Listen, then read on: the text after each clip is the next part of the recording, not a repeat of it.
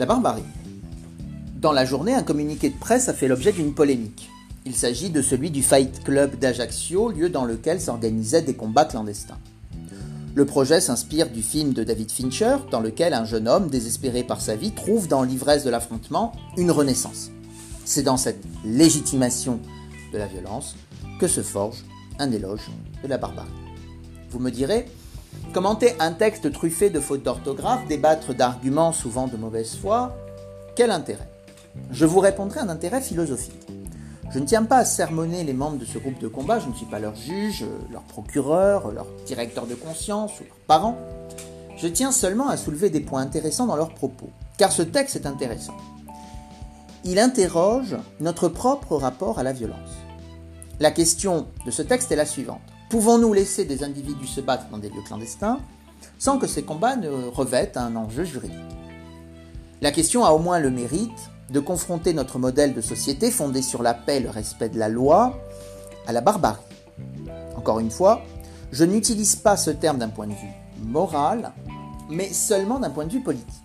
Il arrive aux hommes d'adhérer aux valeurs de paix, et c'est je pense le cas de bon nombre d'entre nous, mais il existe aussi la tentation de beaucoup d'hommes et de femmes, et je nous inclus tous dans cette situation, d'user de la violence.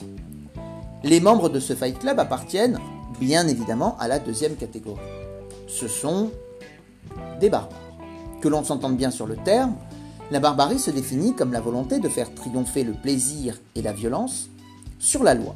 Et c'est précisément le cœur de leurs propos. Pour l'écrire simplement, le barbare est celui qui désire s'affranchir du carcan des lois dans le but de fonder une société dominée par son seul désir.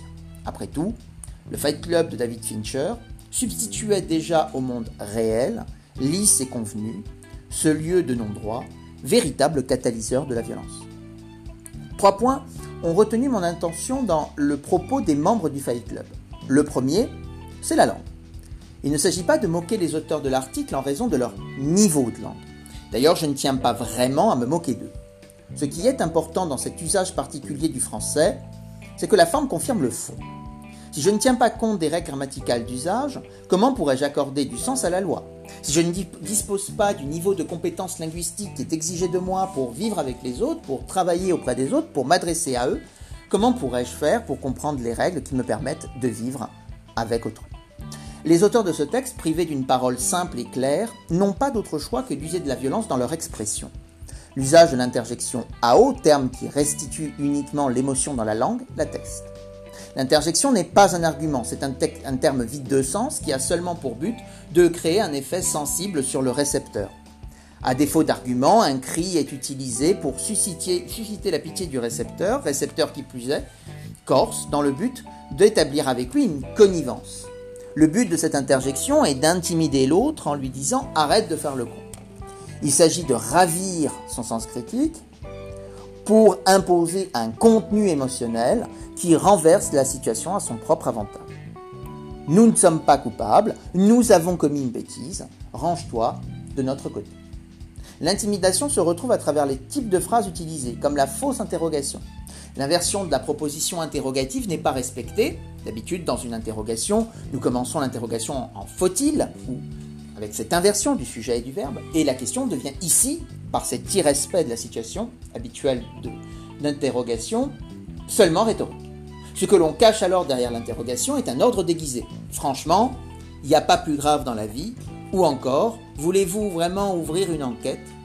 Il s'agit à chaque fois d'exiger des forces de l'ordre l'abandon des charges et de leur ordonner de s'occuper de leurs affaires.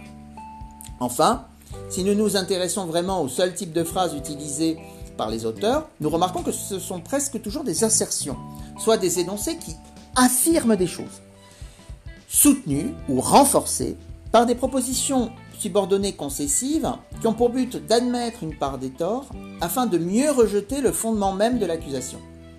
Nous avons commis des bêtises, mais ce ne sont pas des bêtises qui méritent une enquête. Derrière cela se cache toujours le même ordre fondamental. Occupez-vous de vos affaires et laissez-nous et laissez des innocents tranquilles. La langue est utilisée pour exclure la loi du champ de l'énonciation, et cette exclusion est produite par une série d'assertions, de concessions, qui ont pour but de toucher le récepteur. Le deuxième argument est celui de la confusion entre la morale et le droit. L'erreur fondamentale des auteurs de ce texte provient de la commune indistinction entre ces deux notions. Nous commencions à faire référence à ce point précédemment. Si une proposition confirme cette confusion, c'est bien la suivante. On n'a rien fait de mal, on n'a juste pas suivi la loi. La confusion est simple. L'auteur place sa morale au-dessus du cadre législatif. Au lieu de se demander si l'organisation de combats clandestins est légale, il déplace le débat du côté de l'éthique. À partir du moment où chacune des personnes est responsable de ses faits et gestes, à partir du moment où chacune a accepté de se battre, où est le problème? Utiliser le verbe s'amuser, kiffer, relativiser les coups, tout cela participe d'une entreprise d'atténuation qui a pour but de déplacer le combat moralement négatif du côté du jeu consenti librement, moralement positif. Or, c'est précisément le ressort fondamental de la, de la barbarie que de confondre la légitimité et la légalité.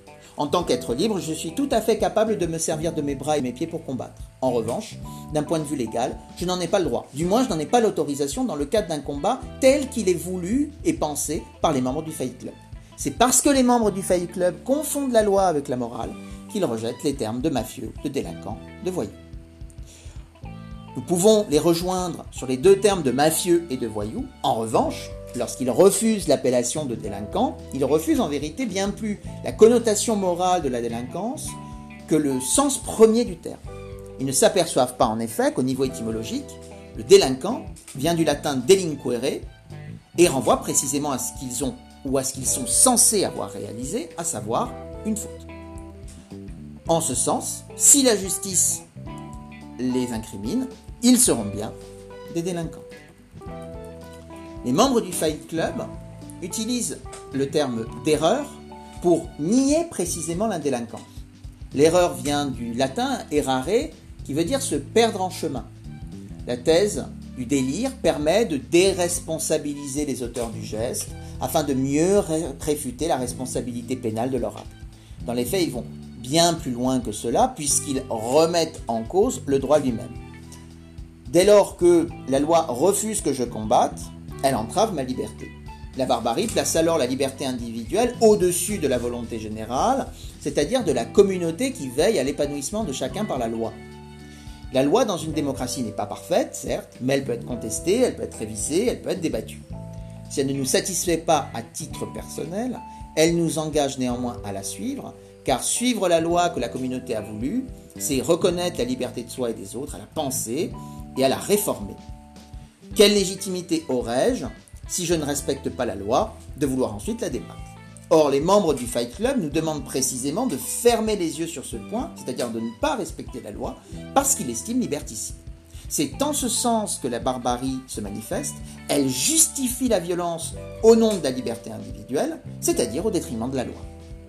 Le troisième point, troisième élément, c'est la justification du forfait par le désir. Le désir peut-il justifier toutes les fautes? Au fond, c'est le seul argument avancé par les membres du Fight Club, afin de justifier leur acte. Juste pour kiffer. L'argument me semble assez peu recevable. Imaginons que je tue un homme dans la rue et que je sois arrêté. Si je rétorque au policier je n'ai pas voulu tuer cet homme, je voulais juste m'amuser et voir quelle sensation cela me procurait, je n'en demeure pas moins coupable d'avoir outrepassé la loi. Les membres du Fight Club me rétorqueront qu'ils n'ont tué personne. Je l'admets volontiers, j'ajoute même qu'au moment où je parle, ils sont innocents. Néanmoins, il ne faut pas perdre de vue une chose. Je me contente de discuter l'argument, et l'argument est précisément un argument barbare. La violence est décrite comme un kiff, or ce kiff provient du sentiment de domination que l'on éprouve en infligeant des sévices à un tiers. Sade et Sioran ont tous deux montré combien la barbarie reposait sur le fait de consacrer son désir en abrogeant celui des autres. Dans son article Apologie de la barbarie, Suran condense avant l'heure la pensée du Fight Club, celle de David Fincher et celle de nos pères ajaxiens. Je cite, pages 49 et 50 de l'édition des Cahiers de Lerne, mais pour celui qui flotte au-dessus de l'histoire, désintégré du rythme normal, prisonnier d'un élan absurde et d'une passion folle, quel sens peut revêtir une solution temporelle et une détermination de circonstances À quoi bon retarder une décadence et consolider une pourriture quand la barbarie pourrait la remplacer pourrait remplacer toute cette misère par une sublime explosion de force et d'énergie.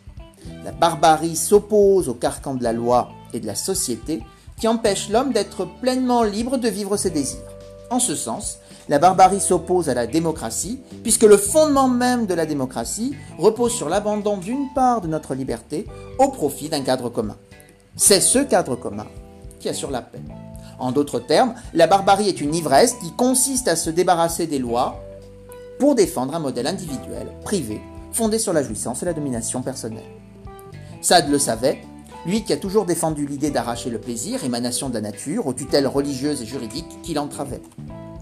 N'écrit-il pas dans la, dans la préface de la philosophie dans le boudoir ces mots adressés aux jeunes femmes Jeunes filles, trop longtemps contenues dans les liens absurdes et dangereux d'une vertu fantastique et d'une religion dégoûtante, imitez l'ardente génie, détruisez, foulez aux pieds avec autant de rapidité qu'elle tous les préceptes ridicules inculqués par d'imbéciles parents. L'invitation au désir lancée par Sade s'accompagne d'un goût profond pour la liberté, se débarrasser des tutelles religieuses et parentales, mais recèle également une profonde entreprise de cruauté et de domination. Elle dissimule, au nom du désir et de la liberté, l'asservissement de l'homme par lui-même. La barbarie est cette facilité qui consiste à obtenir de la force ce que l'on est incapable d'arracher par les mots et par le débat. Les membres d'une Fine Club cherchent sans doute bien moins un pardon qu'un abandon de charge. Tant mieux, je ne voyais pas leur accorder. Je ne me prononcerai pas non plus sur la question judiciaire.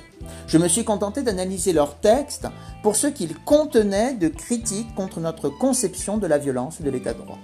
Il faut prendre ce texte pour, pour ce qu'il est, non pas le résidu de pensées stupides rédigées à la hâte par quelques idiots, comme j'ai pu le lire par-ci, de ci, de là, et comme je peux moi-même le penser au débeauté, mais bien comme une critique du modèle démocratique qu'il convient à chacun de défendre ou de critiquer.